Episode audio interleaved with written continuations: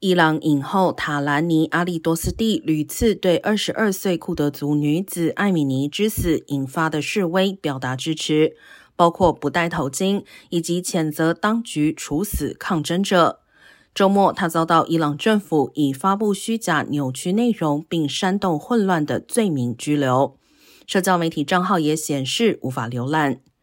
塔兰尼阿利多斯蒂曾出演电影《新居风暴》，该片赢得二零一七年奥斯卡最佳外语片。